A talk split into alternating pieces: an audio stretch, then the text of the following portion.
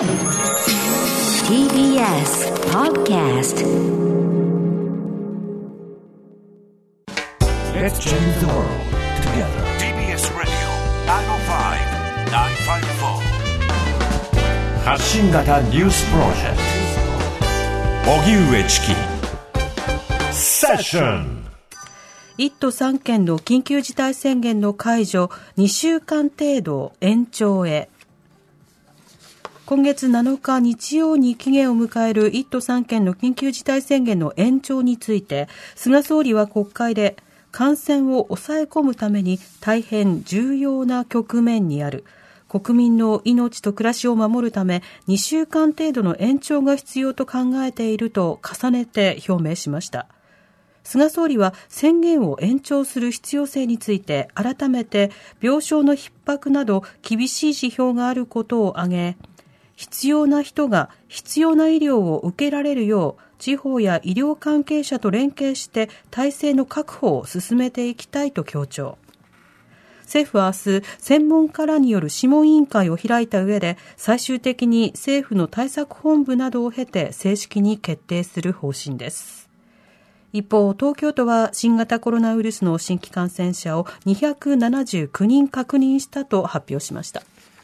それでは緊急事態宣言延長判断について菅総理が表明、はい TBS ラジオ国会担当の澤田大記者に伝えてもらいます。はい澤田さん、こんにちは。こんにちは。よろしくお願いします。はい、今回緊急事態宣言、これ延長ということですか？そうですね。昨日のですね、えー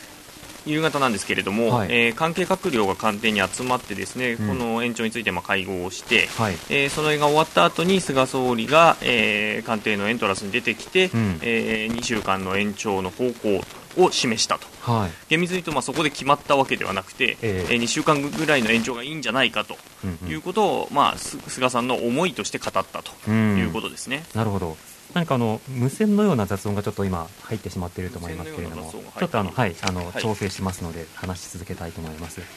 で菅総理このタイミングでの表明その背景などはどうなんでしょうか？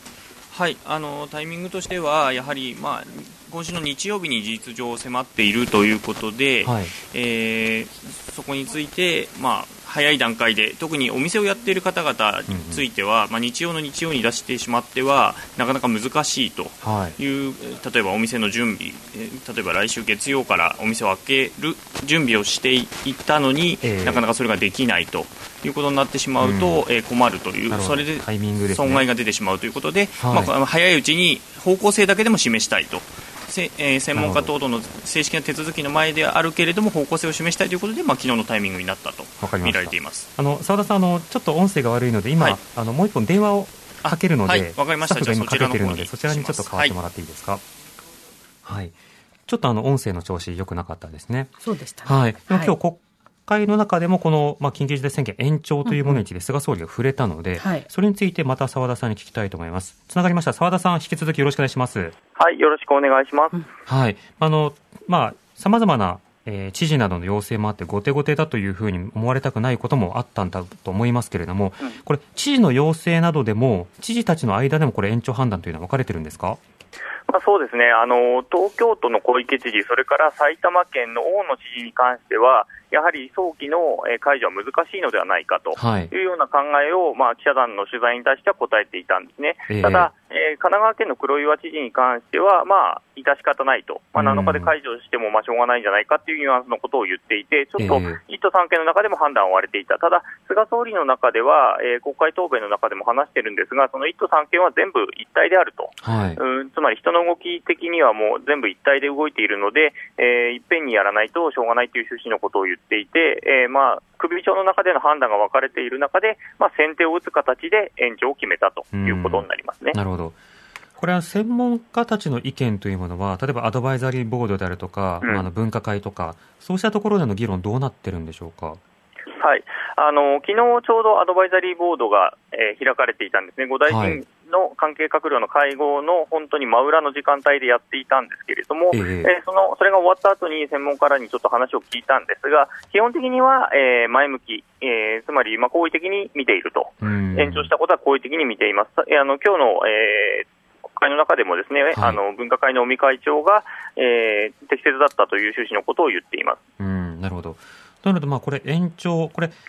まず2週間というもののこの範囲、期限の根拠というもの、なかなか説明されてないところもあるんですが、ここはどうでしょうか？はい、これについては専門家もなかなか 頭を悩ませているところでして、ええ。2週間というのはやはり、例えば今日こうあなある策を打ったとして、その効果が出るのがちょうど2週間、うん。ただその2週間のところで判断はすぐして、えー伸ばす、伸ばさないということは、その時点では決められないということになると、分析が必要だったりとかしますから、となると、その2週間で新たに何かができるっていうことは、なかなか難しそうだなとうんいうところは、専門家の認識としてはあるようです。なるほど。一方で、その、例えば、その、現在、ややその下げ止まっているような状況もある中で、これ2週間を延長したということがどう出るのかということも、実は効果、分かりづらいところもあるわけですよね。そうなんですよね、だから実際、やはり、えーじゃあ飲食店っていうところを、まあ、この間ずっと言われてきているけれども、はい。まあ、時短営業はしているけれども、実際、まあ、下げ止まるっていうことは出ていないと、うん。そうなってくると、じゃあ何が問題なのかっていうところが、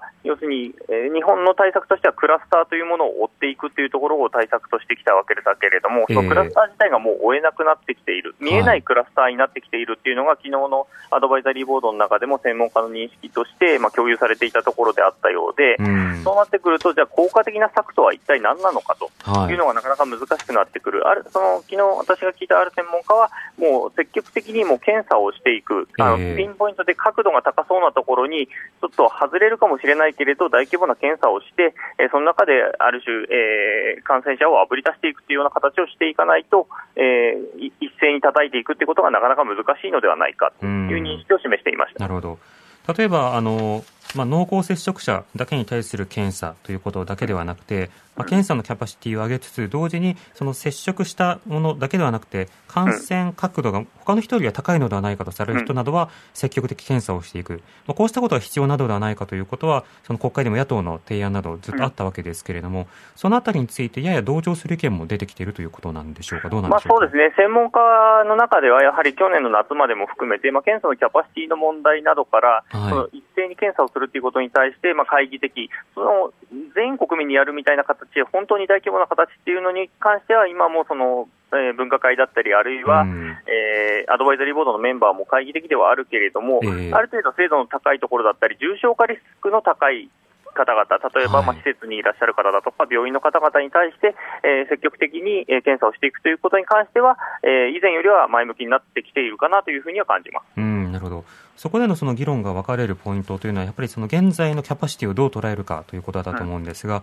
まあ、あの、それは、まあ、キャパシティを上げていくということによって、まあ、やり方というか、論点も変わってくるところがあると思うんですね。この、この後の緊急事態宣言を延長する中で、あの、最初の緊急事態宣言の時は、あの、いろいろなものを準備するための時間稼ぎだという話がありましたよね。あそうですね。はい。はい今回のその目論見も含めて、そのあたり菅総理の口から語られてるんでしょうか？菅総理としては、まあ、なかなか、うーん今回のどうしていくかというところについては、まあ、明確ではないんですね。ええ。ただ、その分科会の中で、まあ、去年の夏の時点で、ステージというあある種の判断基準を決めて、うん。そこに関してはもう合致してるんだという認識は、今週の国会でも菅さんは話している、先週のえぶら下がりでも話していた。っていうところなんですね。で今回に関して、その延長した理由の一つが、あの官邸関係者も話しているんですが、千葉県の病床の使用率がとにかく高かったので、えー今回は延期したのだと、はいでそれがもうちょっと下に向いて下降に入ってくれば、うん、そこについては、えー解除していくという考えは変わらないようですね。うん、なるほど。では今後のスケジュールを教えてください。はい、明日、えー専門家らによるその諮問委員会というのは朝7時半から、すごい早朝なんですけれども、行われて、その後夕方に国会での説明が行われて、うん。えー政府の対策本部が開かれて、その後菅総理は会見で、えー今回のその延長について正式に発表するという流れになると思います。うん、なるほど。その中で、まあ、具体的にどういったあの話もされるのか、これあの、延長に伴っては会見などはするんですか？あの今のところ、するのではないかというふうに言われているという状況なんですけども、はい正式にその日程としてはまだ入ってきていません。うん、なるほど。そのあたりの情報発信によっては、届く、届かないも変わってきますもんね。そうなんですよね、あのつまりこの2週間でじゃあ何をすればいいのかはいっていうところに対して、国民なり、えーまあ、自治体なり、えーお店だったりに対して、どういうアピールをするかということは非常に大事になってきますよね。それに行動によってしかやはりこの病気というのはなかなか、え、減らないということになってますので、それをどうしていくかということが重要になると思います。はい、なるほどわかりました。澤田さん、ありがとうございました。はい、失礼しました。ありがとうございました。TBS ラジオ国会担当の澤田大記者でした。TBS ラジオ、上チキ。セッション。TBS ラジオ905-954。